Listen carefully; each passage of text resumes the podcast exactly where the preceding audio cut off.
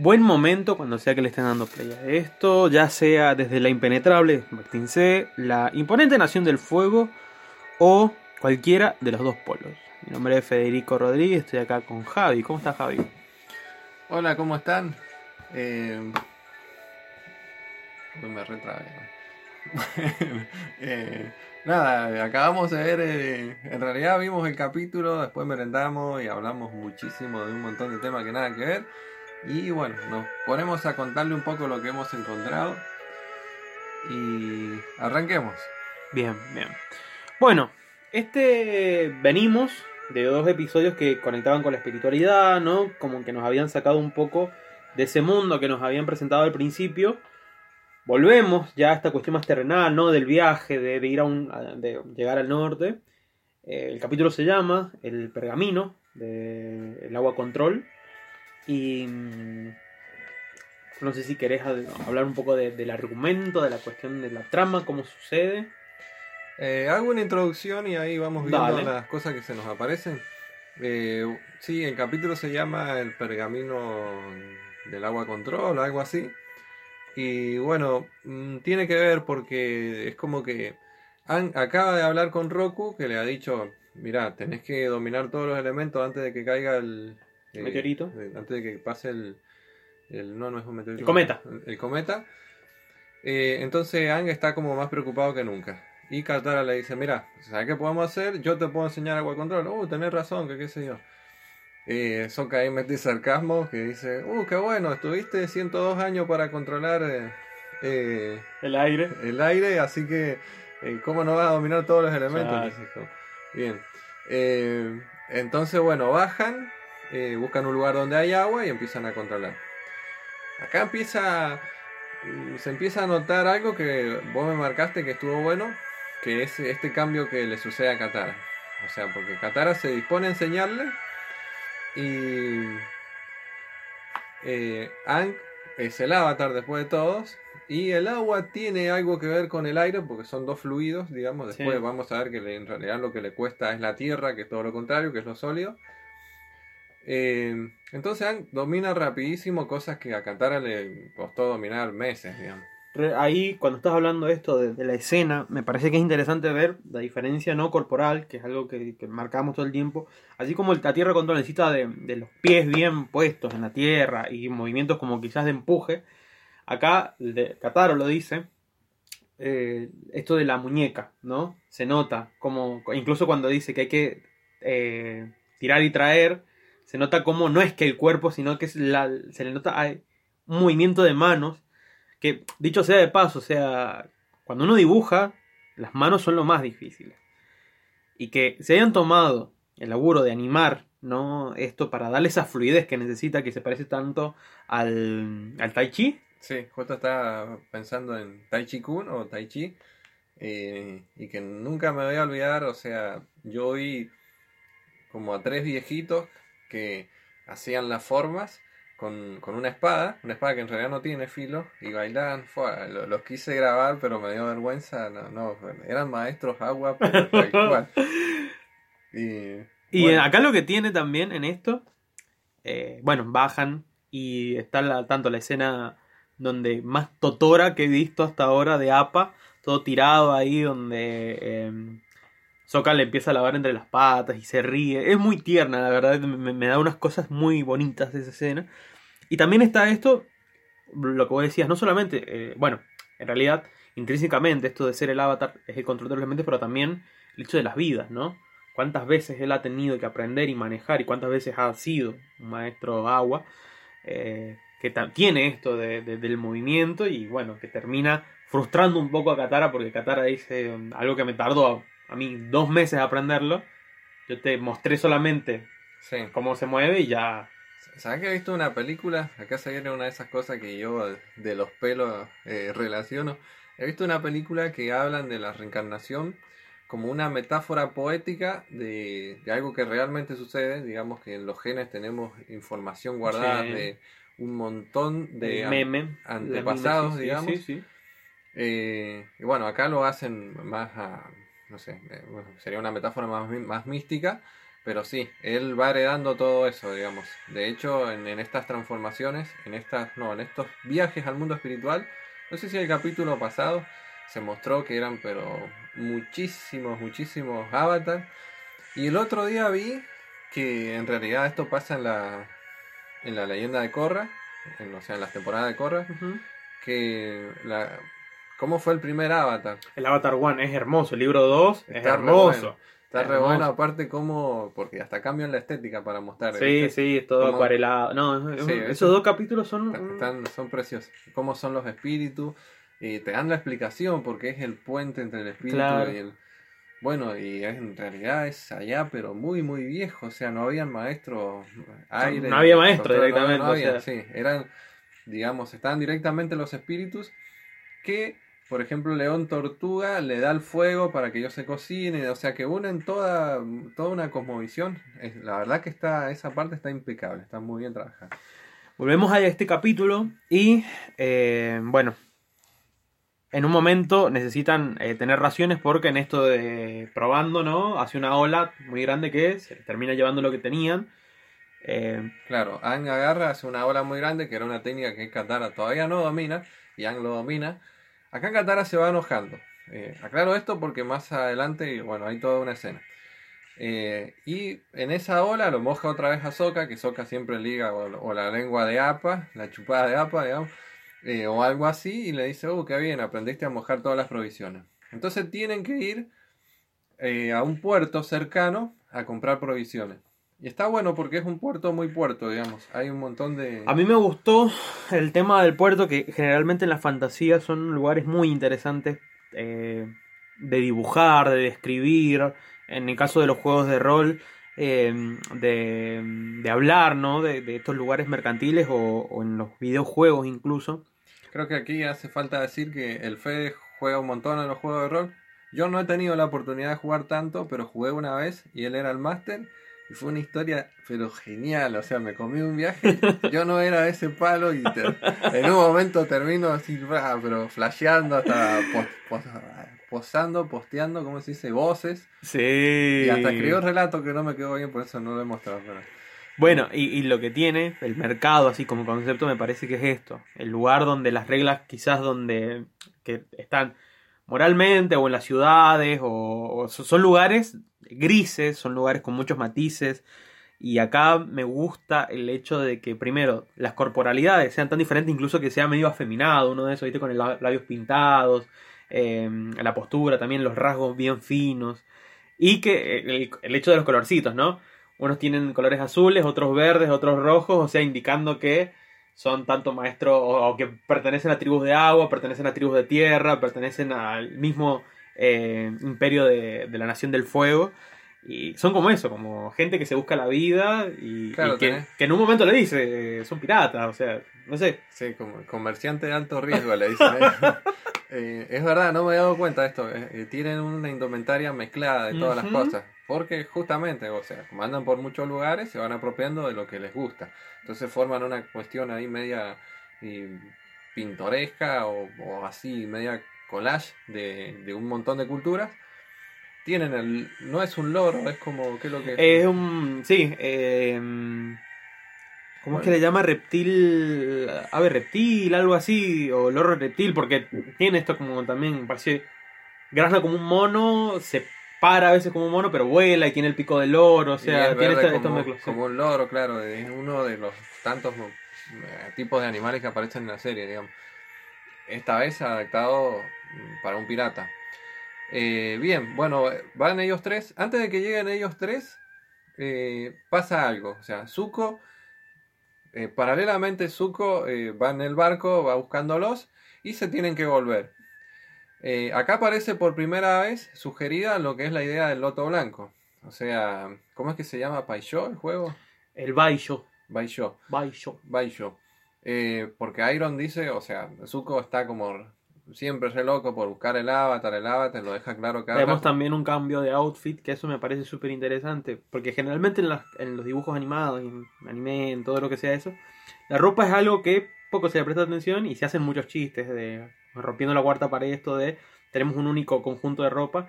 Acá la primera es que se le ve ese trajecito de tipo chaleco. eh. Es como una boludez, pero nada, saber que ¿A- a tiene... quién se le ve? ¿A Zuko? A Zuko, Zuko. Porque siempre está co- o con la ropa de, de soldado o Sí. con lo que hay. Acá tiene el chalequito. ¿Vos, vos pensás que esto puede ir también mostrando como un cambio de a poquito? No sé si tan. No, no sé si es un recurso narrativo en sí. Sí me parece que es una cuestión que le da fluidez a la historia, ¿viste? Y te- Sí. Como que te rompe esto de son dibujitos, pues en el sentido de que están siempre vestidos igual. Que de hecho, eh, todos van a empezar a tener como diferentes modificaciones en, sus en sus atuendos, estilos, cortes de pelo, lo que sea. Sí, le Eh, ponen ahí una ropita, digamos. Claro. Y eso, eso es un elemento, quizás que no es narrativo en sí, a nivel de, de historia, pero ambientalmente te cambia, te cambia un montón. Yo ya empiezo a notar un cambio en Zuko. O sea, el Zuko de antes, o sea, encarnizado para ir a buscar el avatar con el barco ahí, y de repente ve que el barco se, o sea, Se cambia, desvía, cambia sí. de rumbo. Dice, ¿qué está pasando? Es un Y entra- motín. Y entra, claro, es un motín y esto, bueno, está Iron muy en Iron, eh, que después meterá una frase, ahí la digo, eh, que le dice, eh, perdí mi, mi ficha de Baisho. Baisho La teja. La- la teja. La teja de Baisho. Qué malo que soy con los nombres. Eh, perdí, bueno, la, la ficha, la teja. Y bueno, ahí Zuko se enoja, pero accede. O sea, en otro momento Zuko no te, te- te- Eh, te sí, quema- igual te a, quema el a ella también hay una cuestión tan de chiste, que esto que le dice... Eh, qué comprensivo que es mi sobrino, Claro. porque tira ese rebuzno así con el, con el fuego, Pero accedió. hay humo.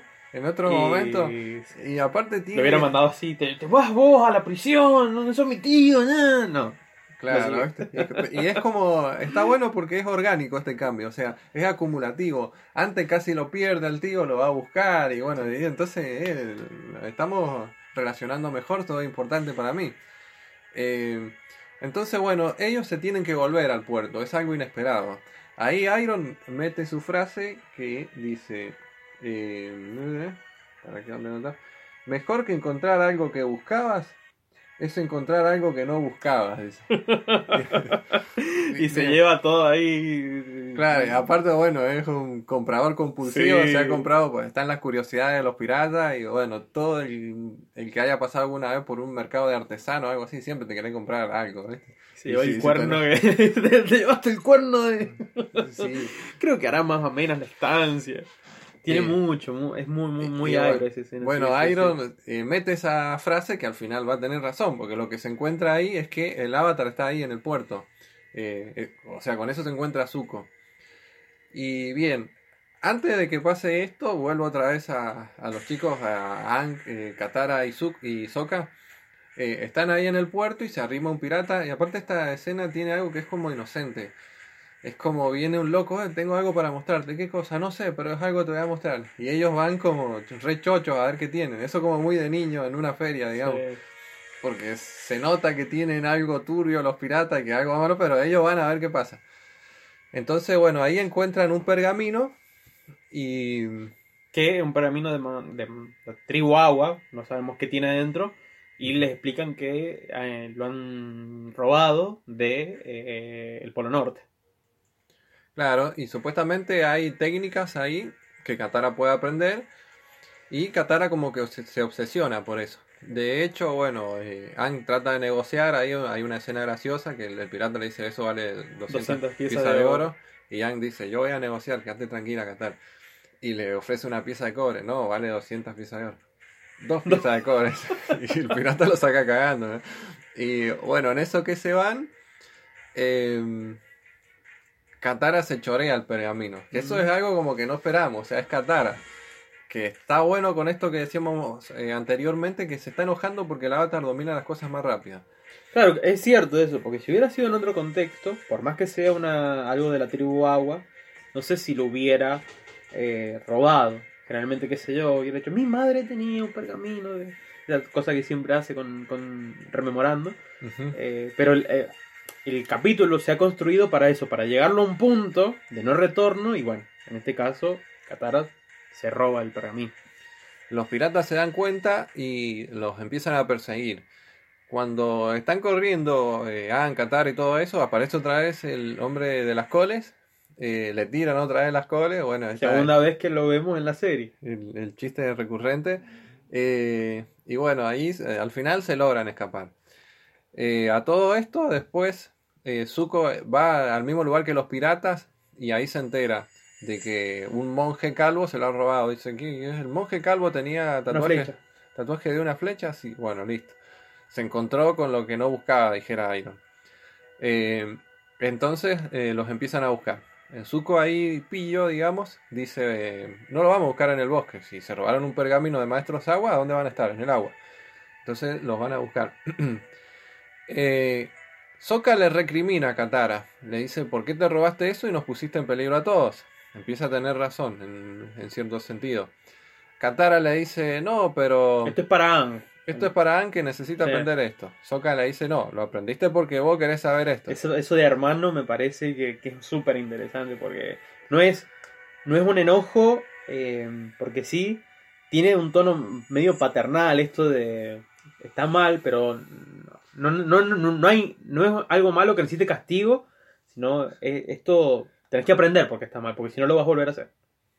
De una. Y bueno, en la noche Katara empieza a, tratar de dominar esas técnicas. Antes, perdón que te corte ahí, pero antes está esto de que dice, eh, cuando lo reta, eh, ahí le, le, Katara le entrega el pergamino y le dice, bueno, mira, tenés razón, esto no es para mí.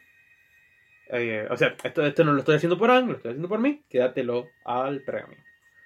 Y ahí es ah, cuando yo ah, decía... Bien, bien, bien, claro, me lo salté. Eh, lo, lo, que pasa ahí es que dice, no, esto es para Ang, no, mentira, qué sé yo. Se lo voy a dar cuando domine esta técnica, ¿no? Y ahí es como lo que vos me marcabas del Señor de los Anillos. Sí es que en posesión del objeto, digamos, se, se, transforma, empieza a tener cierta ambición que no es natural en Katara. Tiene esta cuestión media golumnesca, ¿no? De que cambia. Y a mí no me acordaba, sabía que era, que, me afectaba, pero no me acordaba que era tan tensa eh, el reto que tiene, o, mm, la, la, represalia que, que tiene Katara con Nang que tanto conocimiento ancestral puede ser eh, tedioso. O sea, esto, esto de. que, feo, sí, ¿no? Sí, no me acordaba que, que, dolía tanto, porque encima la cara de Anne es como que no entiende muy bien qué está pasando.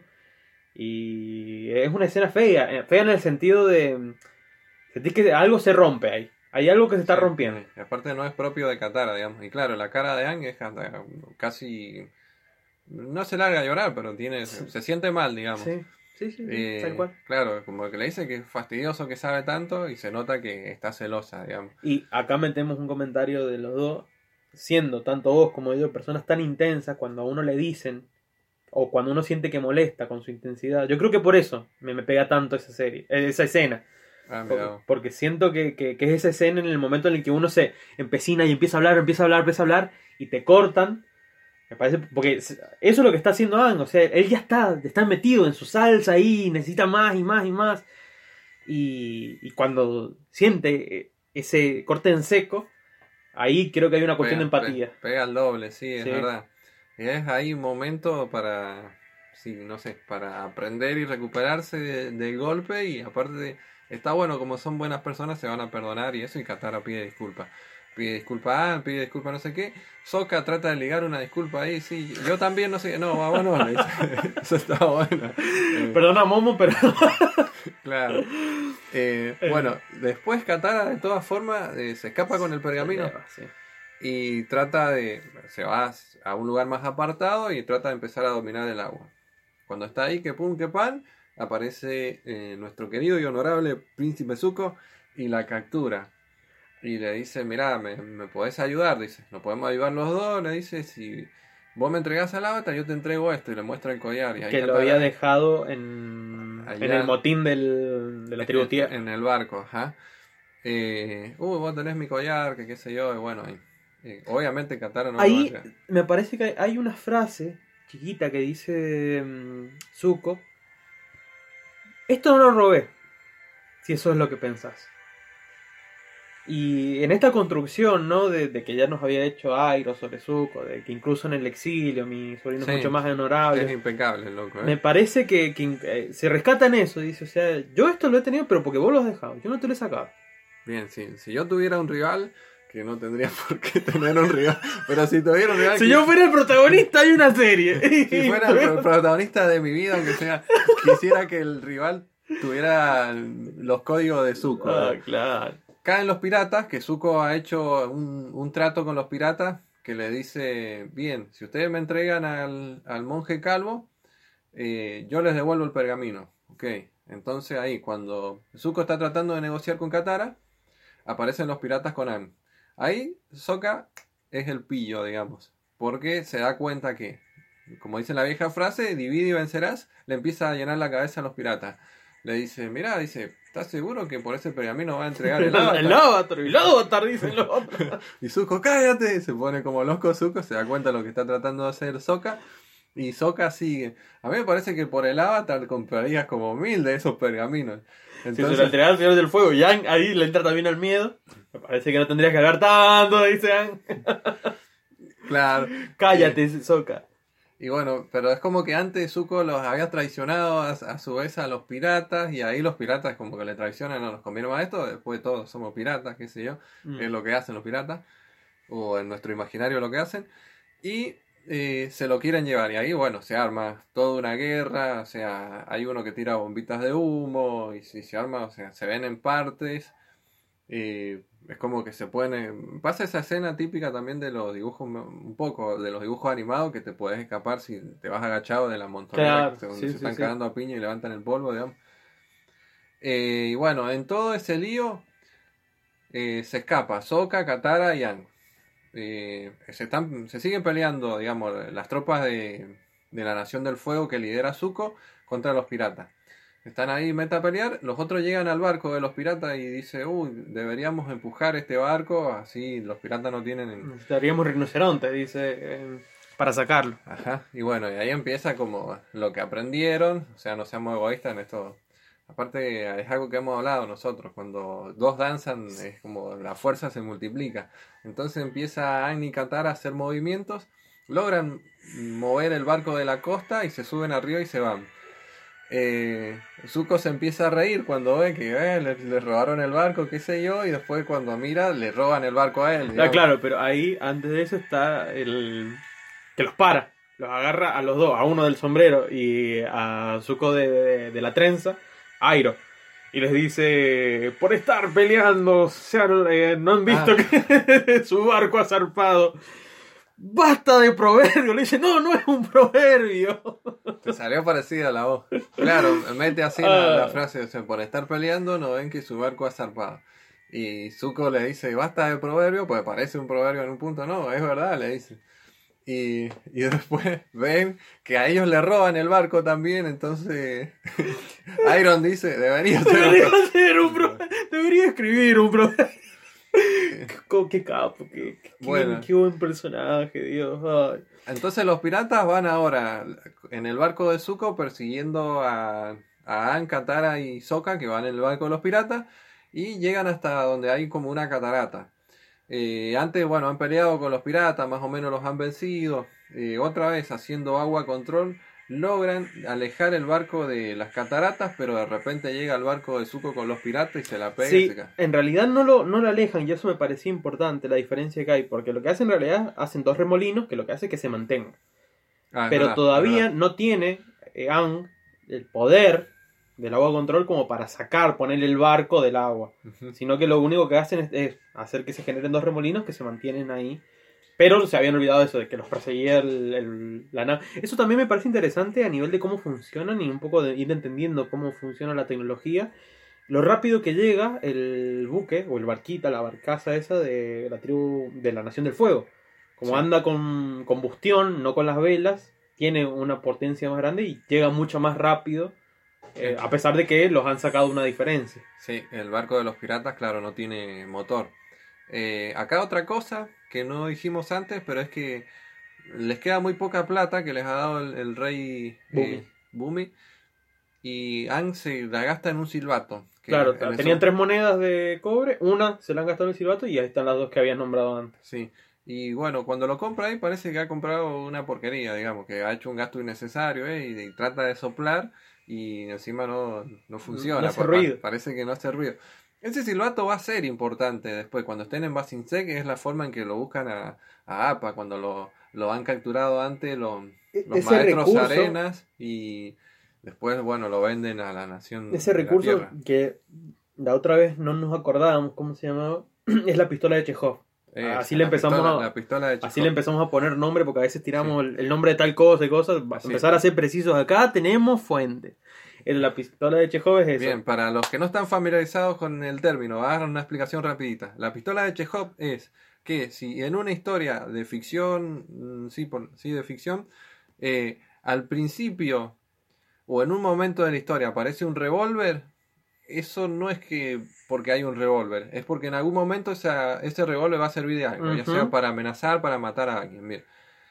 Eso, la pistola de Chekhov, es lo que quisimos explicar con la OJ de Iron, de por qué al final de los finales Zuko tenía la OJ de Iron, es porque la perdió ahí en ese capítulo donde los, los, a Iron lo capturan los maestros tierra.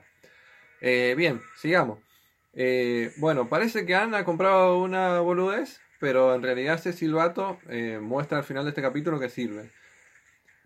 Porque se están por caer. Apa Deux es máquina Y eso, eso también anoté. Eh, anteriormente explicamos ya el, concepto, de Deus Máquina. así que no lo vamos a volver a explicar. Escuchen. Vayan al capítulo anterior, picarones. Bien, pero ya no queda tan Deus máquina porque... Claro, ahora por lo menos le da un interruptor, algo como para decir... Sí, pero como que ya sabemos que tienen esa herramienta. La otra vez apareció inesperadamente. Me parece que eso de que aparece inesperadamente es como un requisito del, Deus máquina. Ahora ya sabemos que APA puede aparecer en... Eh, entonces, bueno, ahí utiliza el silbato Ang y se llega al barco de, de Zuko, choca el barco de los piratas, se caen todos y aparece APA y los salva nuevamente.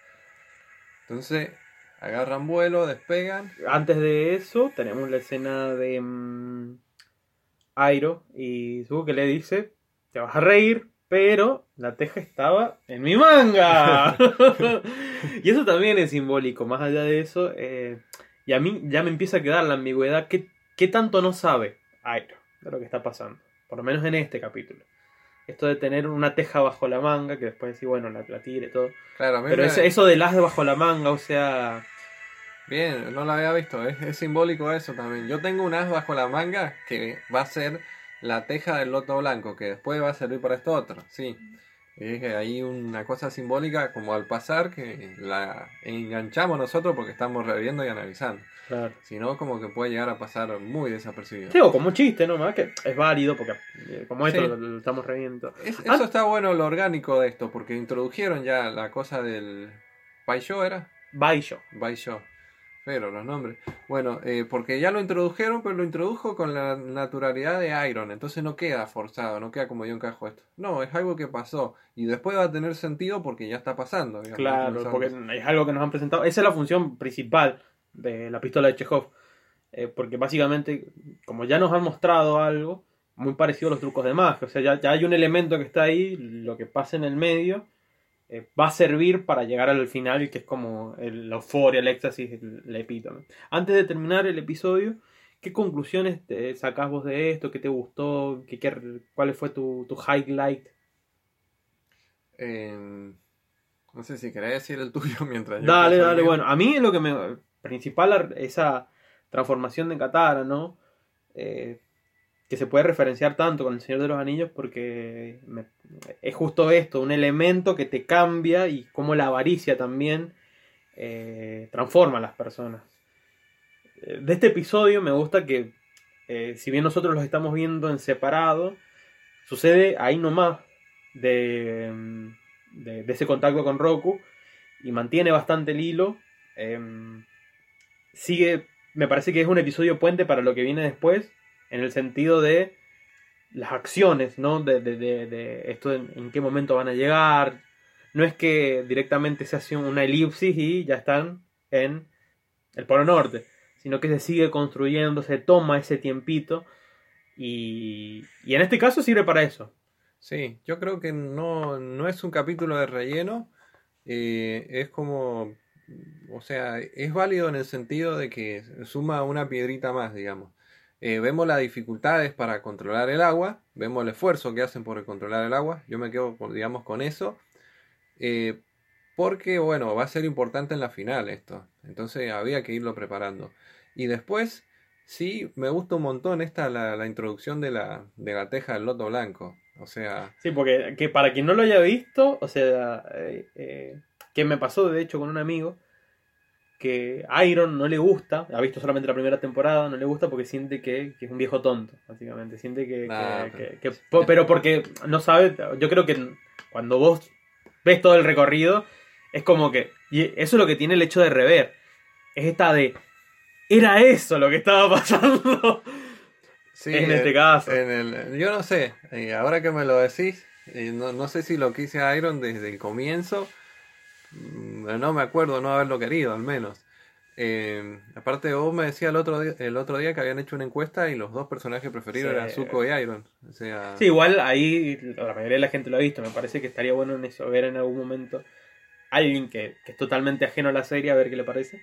Pero. mm, hay una escena muy tierna en un video así sueltito que ha subido alguien como hasta medio en mala calidad en YouTube, que está Todd una vez que se pierde y Iron está y le convida a té. Entonces, no sé, sucede una charla ahí bastante linda que Iron le sirve té y, y Todd en un momento se enoja porque le dice, ¿por qué me sirves té? ¿Crees que no puedo servírmelo yo misma? Le dice. Está siempre como a la defensa Todd Sí. porque ha sido ciega y es como que yo me sé redefender porque... Y bueno, Iron le dice, no, te lo serví porque te lo quise servir, no más motivo ese.